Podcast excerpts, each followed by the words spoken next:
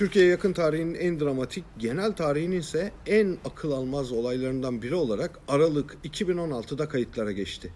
IŞİD, Elbap'ta yayınladığı 19 dakikalık videoyu dünyaya servis etti. Türkiye'de internet yavaşlatıldı. Videoya erişim engeli getirildi. Türk Silahlı Kuvvetlerine mensup iki asker yakılmıştı. Her ikisi de alevlerin arasında kalıncaya kadar sakindi. Bu sakinliğin bir sebebi vardı. IŞİD infaz edecekleri kişileri uyuşturuyor tartışmaları sık sık yapılmıştı. Oysa İslami radikal örgüt kimseyi uyuşturmuyor. Ölüme gönderdiklerine bunun bir propaganda senaryosu olduğunu söylüyordu. Askerlerden biri Sefter Taş'tı. Iğdırlı yoksul bir ailenin çocuğuydu. 2015'in Eylül ayında Türkiye içinden Suruç sınır bölgesinden kaçırılmıştı. Fethi Şahin ise Konyalı Çumralı bir askerdi. Durumu karışıktı. 2015 tarihinde IŞİD üyeliğinden soruşturma açılmıştı. Buna rağmen askere gitmişti. Çürük raporu verildi. Fakat yakıldığı esnada üzerinde TSK üniforması ile görüntülendi.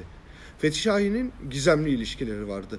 Ailesi istihbarat tarafından aranıyor.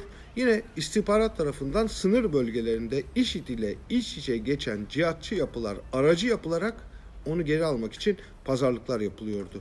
Türkiye IŞİD'in önemli isimlerinden ve Adnani'nin adamı olduğunu iddia eden Ebu Ubeyde Kod adlı İlyas Aydın, Rojava'da tutulduğu cezaevindeki röportajda şu bilgileri vermişti. Fethi Şahin Talabyat'ta yakalanmış, Talabyat İslam Devleti'nin elindeyken.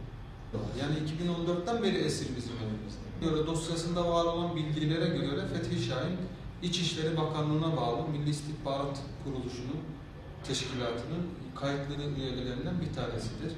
Ee, İçişleri Bakanlığı'na bağlı İslam Devleti'ne sızmak göreviyle oluşturulmuş, onun söylemesine göre İttihat Terakki denen bir grubun üyesidir. 200 kişiliktir bu grup. Onun söylemesine göre her bir eğitim almamış, farklı eğitimlerden geçmiş insanlar. Sorulduğunda kendisine yani kiminle görüşüyordun? Ben Tekirdağ'da Acem Birliği'ni bitirdim, orada beni seçtiler. İşte bana teklif ettiler, ben kabul ettim. Sonra beni Konya Askeri Birliği üzerine, o da Konya'dan zaten. Eğer hesabına baktıysanız Facebook'taki. Ee, Konya'daki askeri birliğe gönderdi. Orada Yener adında bir komutan vardı. Gidip onunla görüşürdü. Beni çağırırdı. Bizim her gün zaten binler askerimiz şehit oluyor. Yani bizim için çok bir şey değişmez. Yani vatan için feda olmuştur falan. O zaman da bizim arkadaş dedi siz bizi tanıyorsunuz yani. Sonra dedi video çıkmaları söz konusu olur. Yani Türkiye'nin imajına zede gelir. Siz düşünün dedi yani mesela falan. Onlar bizim üstü kapalı tehdidimizi o zaman anlamışlardı zaten. Yani sonuç itibariyle e, kurtarma ihtimalleri vardı ama bizim örgüt de bir şeyler dayatıyordu, onlar da bir şeyler dayatıyordu. Bizim çok bir isteğimiz yok. Biz onlara ne teklif ettik? Biz onlara dün muhacirlerin geçtiği gibi bırakın geçsinler. 4 senedir nasıl 3 senedir geçiyorduysa, 2,5-3 senedir e, bırakın gene geçsin. Bir manada sıkıntılar yapmaya başladılar. Mesela bizim onlarca madafam misafirhanemiz vardı Türkiye içerisinde. Uzun bir dönem bu yani misafirhaneleri e, basmayan Türk istihbaratı artık haftalık iki haftada bir basmaya, içeridekileri tutuklamaya başladı. Bu sizi yoruyor ister istemez. Bunu istedik yani. Dedik ki eski siyasete geri dönün. Onlar da onlar siyasetlerini bizle değiştirmeye kesinlikle karar vermişlerdi. Yani bizle maslahatları bitmiş.